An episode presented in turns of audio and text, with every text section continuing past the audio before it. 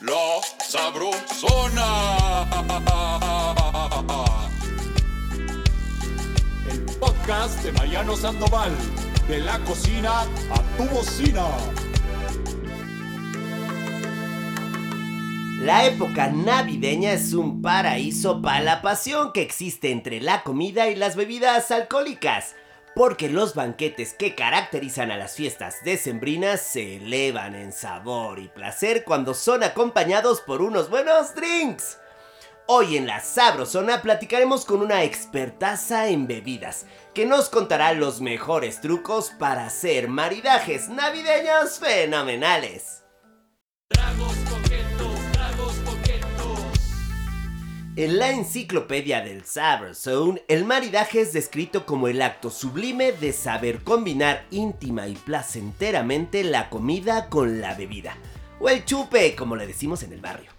Destilados, licores, cervezas y vinos en todas sus variedades se convierten en los mejores aliados para elevar a la máxima potencia de sabor nuestras comidas ya sea para generar una armonía o un contraste de sabores, el arte del maridaje es un glorioso recurso para que los alimentos y las bebidas nos trasladen al mismo cielo.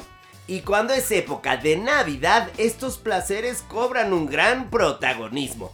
Así que para tener las mejores recomendaciones en maridajes navideños, hoy echaremos plática con una enorme conocedora del tema.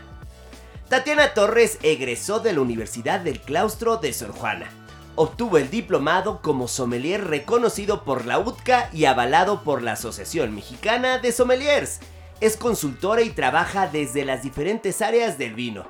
Docencia, comercial, catas, experiencias, venta de vinos y desarrolladora de contenido en arroba vinos Tatiana Torres. Ah, y también es fundadora de la tienda en línea www.latiendaenvinos.mx, empresa dirigida a la venta del vino.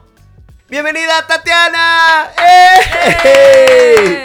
Uh, uh, uh, Caray, mi carnala, mi carnala Tatis, estamos felices. Estamos en el cielo máximo de la sabrosona para este tema de maridajes navideños. Solo una expertaza como tú nos puede dar las sugerencias más a punta para hacer de nuestras paris decembrinas pura gozadera. ¿Estás de acuerdo? Totalmente. oye, allá del barrio de la Independencia, ahora aquí, oye, aquí la Condesa, ve nada más, ¿eh? Qué chulada, ¿no? ahí vamos, sí. Ahí vamos pasándola, oye, haciendo la ruta, la ruta de Tepalcates y Dios Verdes. oye, a ver, ¿qué te parece si ya le damos este sabroso tema?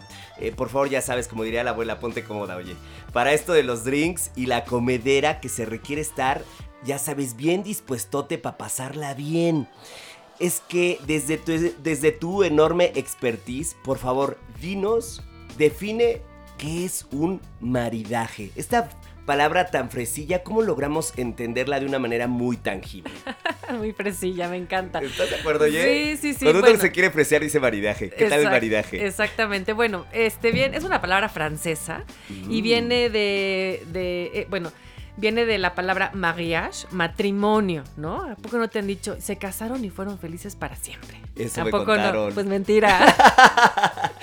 Los maridajes es la armonía entre dos elementos, eh, una comida, un líquido, en este caso puede ser un vino, una cerveza, un, café, ¿no? Eso, me encantó un agua fresca. Exactamente. Pero mientras los dos estén en equilibrio, eso es una armonía.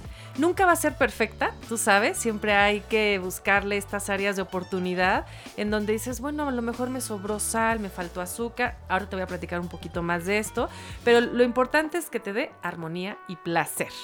¡Oh! ¡Ay, no! Ya estoy emocionado. De escucharte nos llevaste tan bien por esa definición. Me quedó tan claro. Va a ser un.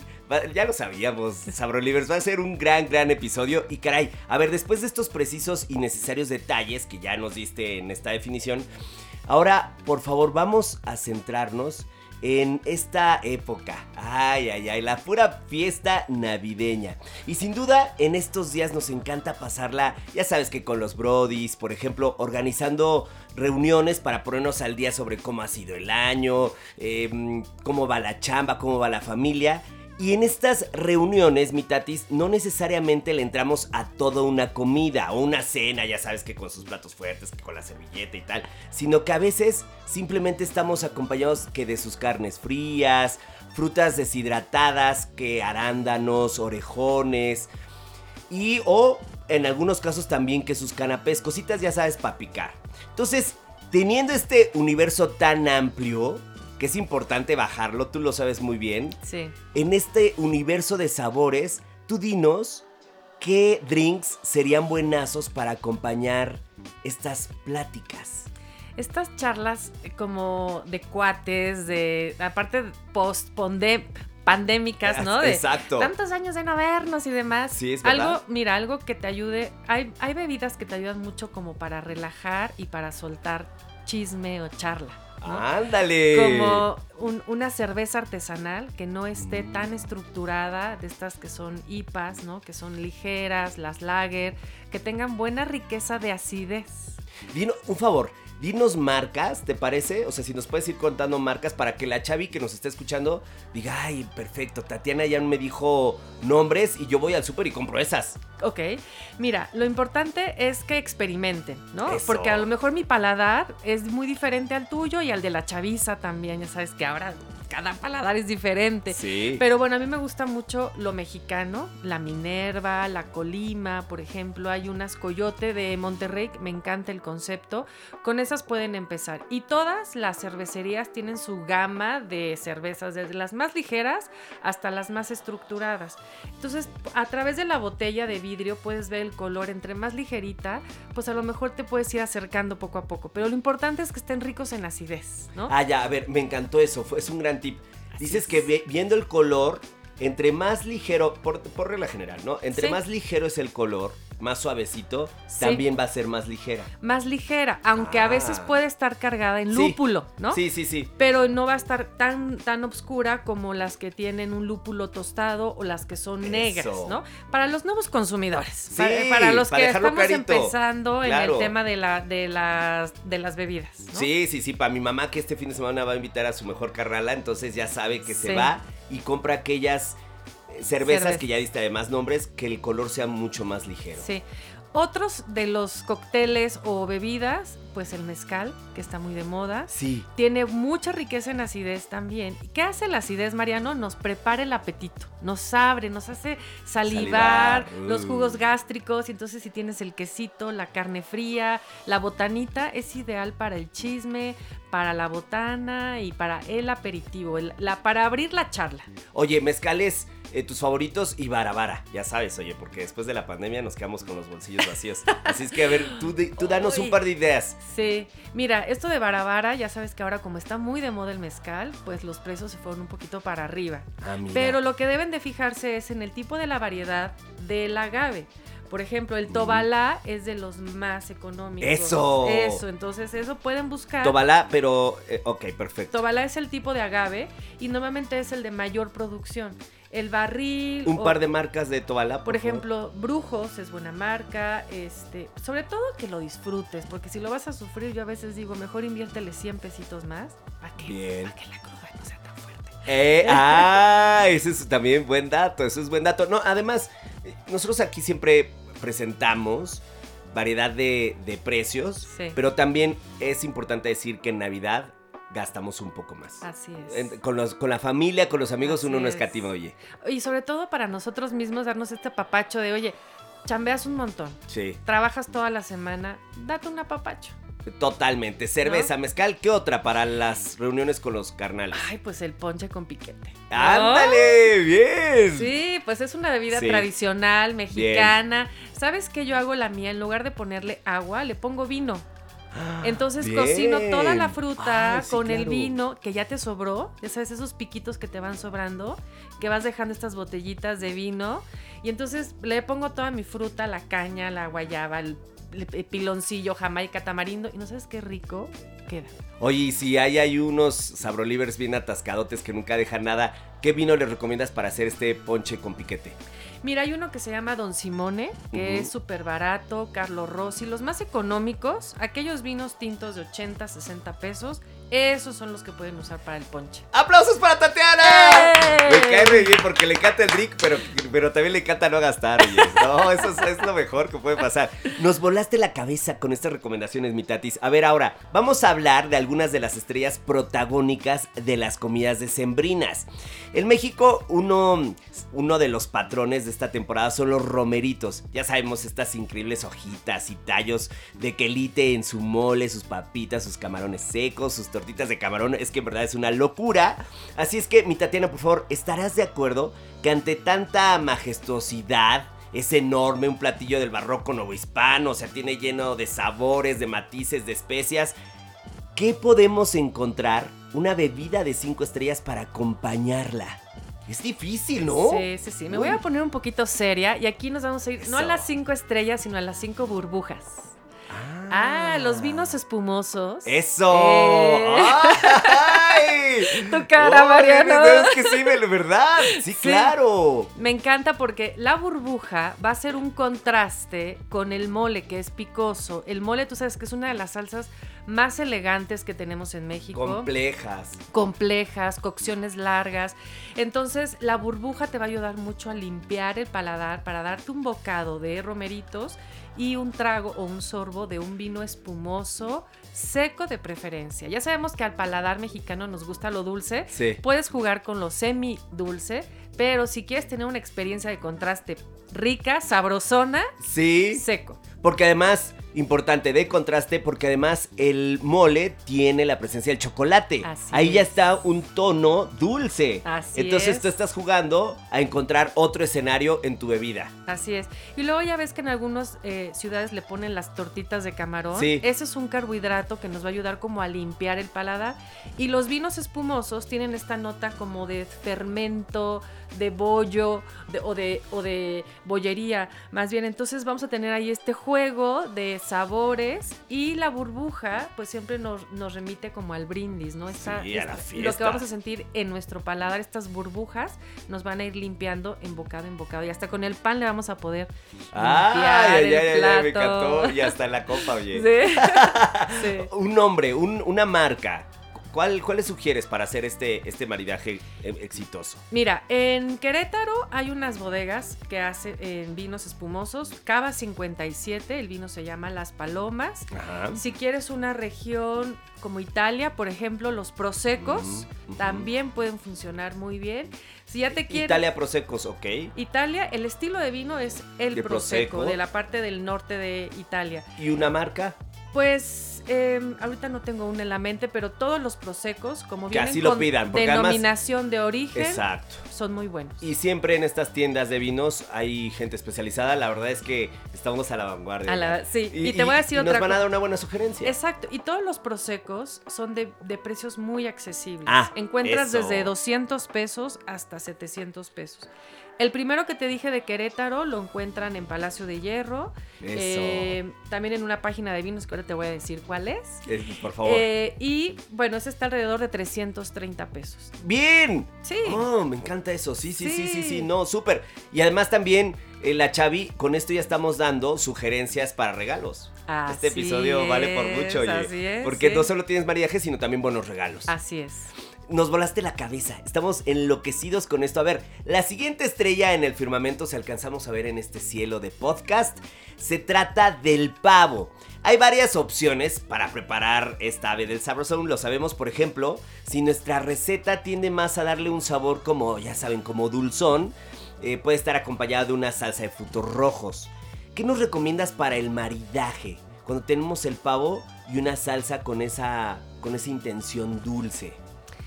Bueno, lo primero es que quiero que esta Navidad, ojalá nos podamos despedir de la Coca-Cola, de la Fanta, del refresco, ¿no? Ok. Que hagamos algo diferente y con el vino rosado pueden hacer una experiencia totalmente amena, divertida y placentera.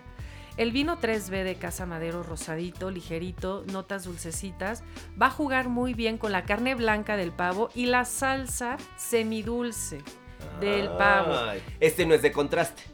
Este, Este, tiene es como de similitud. eso. Se Ay, asemejan los sabores, tú también sabes, ¿eh? Ya sabes, ya bien Sí. payaso de mis conocimientos.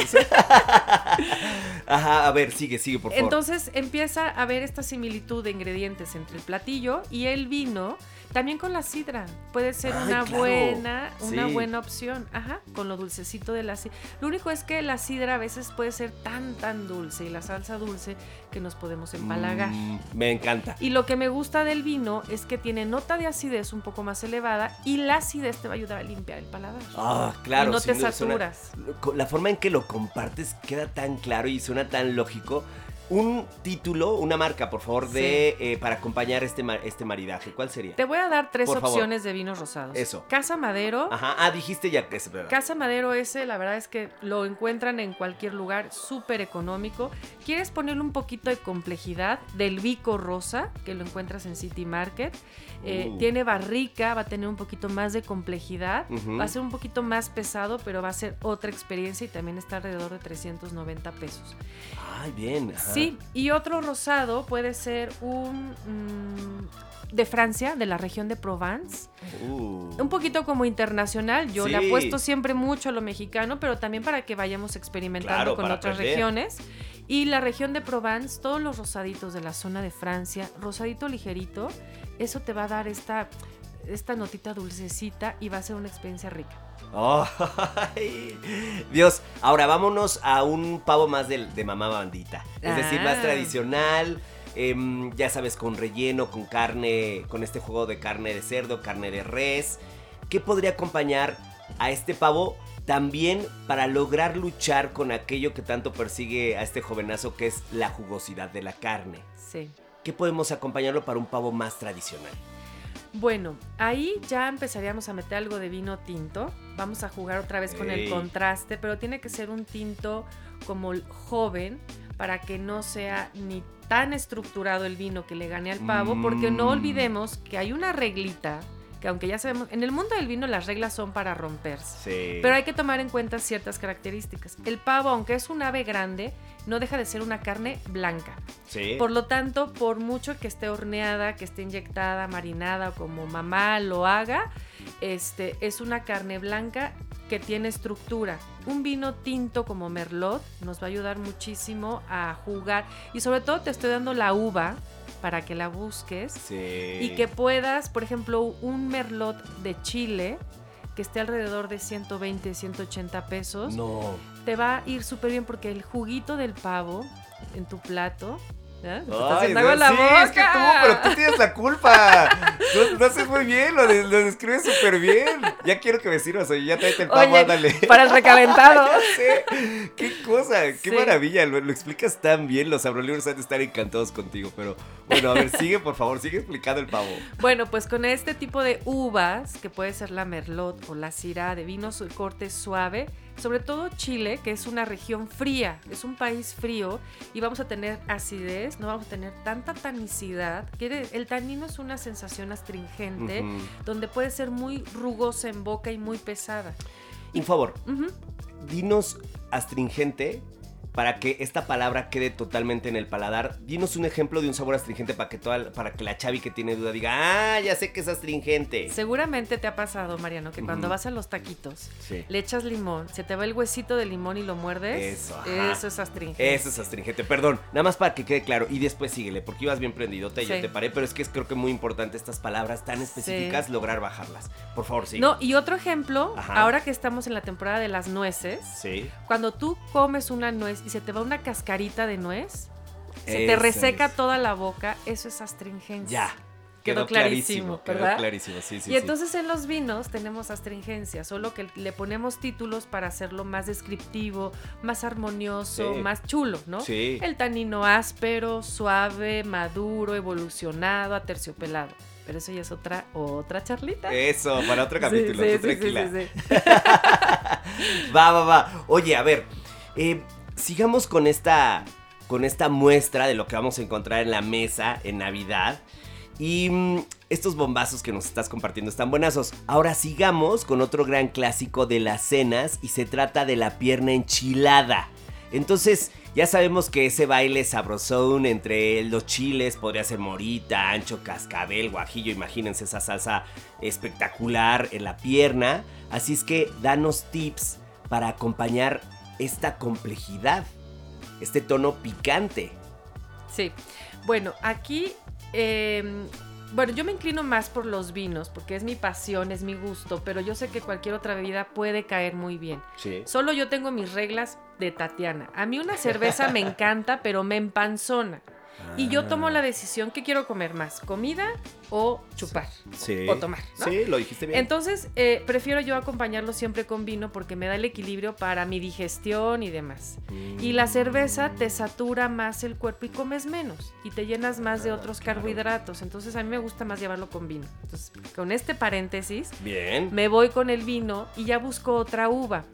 Bien. Tempranillo, Cabernet, que son más astringentes, más ásperos estos vinos. El chile necesita algo potente para que empiece a tener juego en la boca.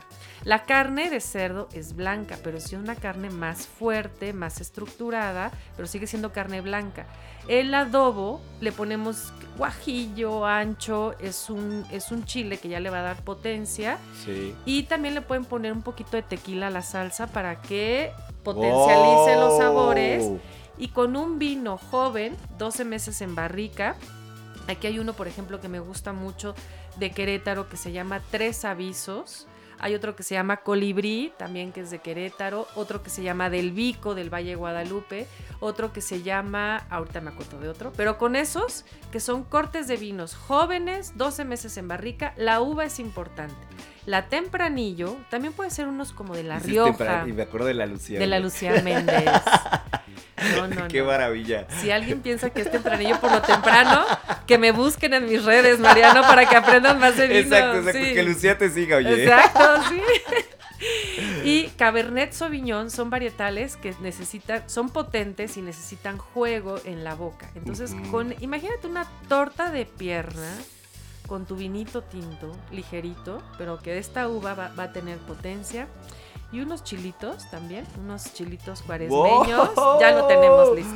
Lo tenemos súper listo, caray, me encantó, me encantó. Ahora, dentro de Seguimos en el cielo, en el cielo coquinario del menú navideño, viene, uff, es que esto es un ídolo, bacalao. O sea, el bacalao de la abuela. Ahora, en este tema, sabemos que, bueno, también como tú decías, hay reglas que son súper famosas, que ya sabemos que han quedado también en desuso, que han caído en desuso, pero hay una regla muy famosa que es que si comes pescado, tiene que acompañarse con vino, vino blanco.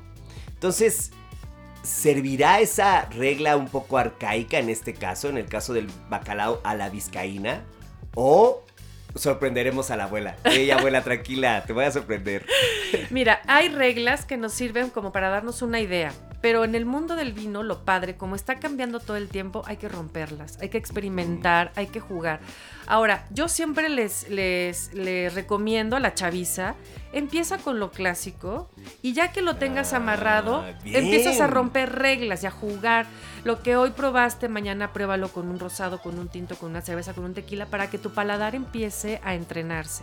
Ahora, para este platillo tan especial, que es muy elegante, Mariano, el bacalao es una, es una carne grasa, Sí. blanca, eh, lo hacen con aceite de oliva, le ponen almendras, alcaparras, chiles güeros, jitomate, tienes acidez, tienes eh, densidades, grasa, y el vino blanco con barrica.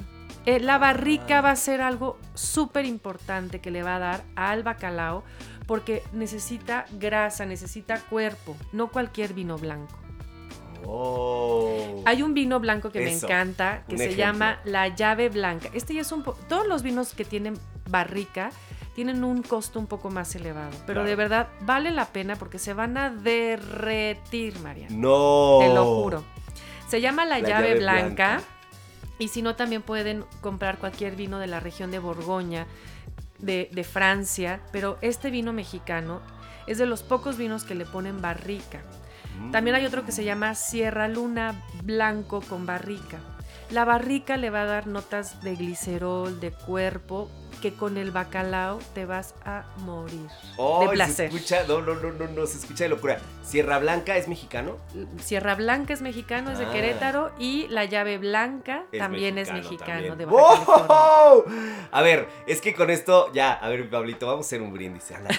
Vamos a hacer un brindis para celebrarlo. Y qué mejor con una de las bebidas más emblemáticas de estas fechas. Y se trata de la sidra de manzana. A ver, solo para recordar, Sabrolivers, en México tenemos importantísimos productores de sidra, sobre todo en los municipios de Huejotzingo y Zacatlán de las Manzanas, esto en el estado de Puebla. Y la característica principal de esta sidra es ese sabor dulcecillo eh, que lo convierte en un acompañante ideal de las comidas y los brindis en Navidad, en Año Nuevo. Pero a ver, tú que eres la mera mera patrona, oye, la mera mera dueña de estos temas, cuéntanos más detalles de esta bebida y también cuáles son los platillos ideales para disfrutarla. Sí, es una bebida, todo, mucho tenemos de influencia española, ¿no? Entonces, la sidra es una bebida que inclusive tomaban desde las culturas milenarias, los celtas, y que se fue evolucionando con las diferentes culturas y llegar hasta acá. Los españoles fueron quienes empezaron a fermentar las manzanas y convertirlas en sidra, ¿no?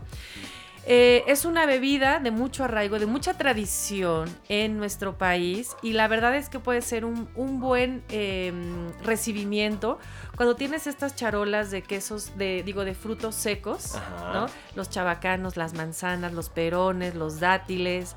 Este, busca algo que no sea tan dulce también. Si fuera el dulce o la sidra dulce, que es lo que acostumbramos, puede ser con el postre.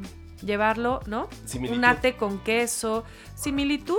Ajá. Y de, y, y- y- y de contraste, porque puedes tener un ate con queso para el cierre también y con la sidra. Ahora, siempre en Navidad, cuando nos damos el abrazo, o en Año Nuevo, ya sabes, la sidra siempre para el, para, para el brindis, ¿no? Porque siempre la burbuja nos recuerda como esta celebración, buena, buena vibra, que sientas esta burbuja en tu boca, es como la parte chispeante, ¿no? Entonces, eh, La vida. la vida, el, eh, lo- los buenos deseos, ¿no? Como este renovarte también, ¿no? Y la espuma cuando abres una botella, ¡puc! ¿No? Esto también como que te Ese indica sonido. alerta, ¿no? Celebración, Claro. Ay, unión. Sí. Qué sensualidad. Dios, eres una gran, gran cronista. Me encanta. Yo a Tatiana la conozco desde hace algunos años, oigan. Como, como 20, ¿no? Por ahí más o menos. Sí, 20, 20. Tatiana Chavisa estudió con mi carnal, el Omar Sandoval, mi chef fab de la televisión mexicana.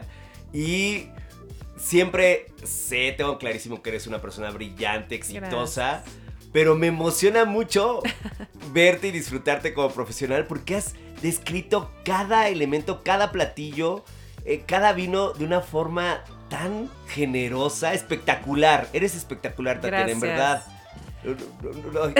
Me, me emociona descubrirte desde acá. Sé que eres un enorme profesional, lo tengo clarísimo, pero repito, ha sido muy emocionante. Estoy seguro que los abrolibros también están encantados de cada palabra que has soltado. Ay, qué lindo, Ma- Mariano. ¿Sabes algo que yo creo que tengo? y No creo, lo tengo. Es pasión por lo que hago. Me encanta mi camino. Ah. Se nota. Y, y la verdad es que lo disfruto mucho. Estudio también. Eh, me encanta, se me hace algo muy apasionante y eso se me hace algo tan fácil en mi vida para transmitirlo. Uy, bueno, por favor, es que tenemos, ya tenemos clara el menú, la buena comilona que nos dimos, pero ahora los postres. Lo tocaste con la última pregunta. Em, por favor, danos tu top 3. Redoble de tambores. Tu top 3 de postres navideños con un maridaje, con su propia bebida, para que podamos ya enloquecer de sabor y de placer. Pues va a ser como un pequeño resumen, ¿no? Porque aquí podemos jugar. Mira, la cerveza negra, la, stout, la puedes jugar como postre, porque puedes tener, si son postres como un chocolate, un pastel de chocolate amargo, Sí. con una cerveza negra, uf, ¿no? Una stout así de estas Complejidad. compleja. Sí. No sabes el deleite de contraste que vas a tener. Mm. También te puedes ir con el ponche, con el vino tinto, con el postre que tengas, Ah, cualquiera que tengas, si haces una tartaleta de manzana, te puede ir muy bien. Hay vinos que son de postre también, que en la etiqueta dicen Let Harvest o cosecha tardía. Mm. Son botellitas chiquititas que puedes encontrar desde Ah, sí, 200 claro. pesos hasta 5 mil pesos, ¿no? Pero Jesus. Exactamente, pero las de 200 funcionan súper bien. Fíjate que diga eh, cosecha sobremadurada o let harvest. cosecha tardía. Sí. Y eso quiere decir que la uva sobremaduró más tiempo en la planta, hay más concentración de azúcar y entonces vas a tener dulcecito. También están los licores, ¿no? Sí. Que puede ser este el, el licor de anís, ¿no? Si estás acostumbrado a estos sabores fuertes. Un licor de café también puede funcionar. El rompope. ¿no? Ah, ¿No? claro. Este rompope que tradicionalmente cuando éramos chiquitos Sí. ¿no? También, ¿no? Puedes este, incorporarlo en la mesa. La sidra también puede ser un buen postre. O bueno, más bien una bebida que Para acompañe el postre. Ajá. Lo que tiene que haber es acidez, Mariano, dulzor y que qué es lo que vas a poner como postre. Porque también si saturas tanto los sabores en la mesa, se vuelve muy monótono Claro. y comes poquito. Mm, Y lo ideal es que, la le verdad entremos es sabroso, eh, oye. que le entremos sabrosón y sobre todo el placer de la Claro. mesa, de los alimentos, de disfrutar la familia, los amigos y, y- y la mesa, ¿no? Ahora, va la última y sé que todos lo tenemos en la cabeza porque me parece que es un poco lógico. Hablamos de maridajes en específico, es decir, de la combinación de un platillo protagónico en Navidad, un clásico, junto con un vino, una bebida. Pero eso es en el mundo ideal. Es- tendríamos que tener varios vinos, comprar diferentes etiquetas. Pensemos en que vamos a llevar un vino. Esto es complicado, pero me gustaría saberlo. Imagínate que vamos, que voy, este fin de semana ya es Navidad y voy con mi familia. Solo quiero gastar en un vino, pero voy a encontrar que sus romeritos, que su pavo, que su bacalao, que sus buñuelos, que su pastel de chocolate. Todo ese, esa gama, esa versatilidad. ¿Qué vino me llevo? ¿Me cachas? Sí, te voy a dar el vino comodín. Tambores. Eso. Redoble. Ah, redoble. Yo pensé que ese se llamaba, oye. Ay, dije, ese lo conocía. A ver, redoble de tambores. Los vinos rosados Ahí está. son los maravillosos comodines. Ok. Y lo puedes llevar en versión de vino tranquilo o vino espumoso rosado. Y el rosado va a tener, va a alcanzar la pierna enchilada, va a alcanzar el, el- el, este, el bacalao, el pavo, los romeritos, el postre, todo. ¡Eso! ¡Ay! uh, ¿Nos puedes dar eh, nombres, eh, ejemplos y más o menos el precio?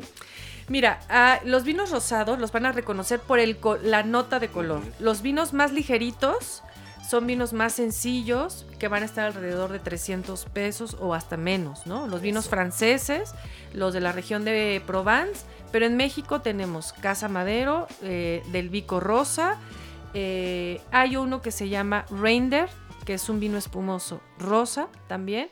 Em, y bueno, creo que. Ah, hay otro que se llama Flamingo, que también Eso. es de Querétaro. Ese está Ay. en, do- en 200 pesos, Mariano. ¡Eso! ¡Bien! Sí. ¡Ay! Este dato. Sí. Sabrolivers, 200 pesos, flamingo, Flamingo. mexicano. Mexicano, Ay. otro que se llama Dos Secretos, que también está en 209 pesos. Ve nada más. Sí.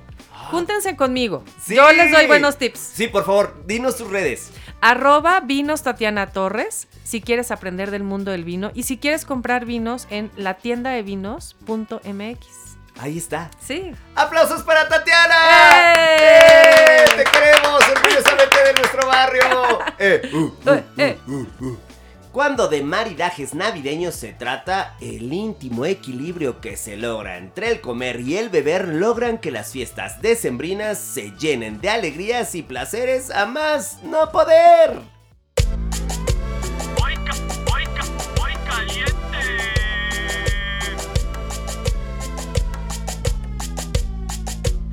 Sabrosona presenta ensalada de manzana navideña. Que empiece la party en un tazón. Con cremosón, Crema. dos tazas. Ahora sueño de la niñez, Leche condensada. una taza. Ah, y algo que no puede faltar, Alníbar de piña. una taza. Dale unas buenas meneadas como diría la abuela. ¡Ey! Nos faltan invitados. Hechizo de bruja, Manzana. tanto su roja y verde, eso sí, cada una en cubos medianos. Tropicalísima, Piña. una taza también en cubos medianos. Ahora, Apio. media taza picado. Fuegos artificiales, Nuez y cacahuate. un cuarto de taza de cada uno troceados. Ah, pero no hemos terminado. Pasitas y arándanos. También un cuarto de taza. Incorporar cuidadosamente, refrigerar y servir. Ah, pero no olviden que esa ensalada esté bien fría al momento de disfrutarse. Nada con exceso, todo con medida. Y esto fue La Sabrosona. de la cocina a tu bocina.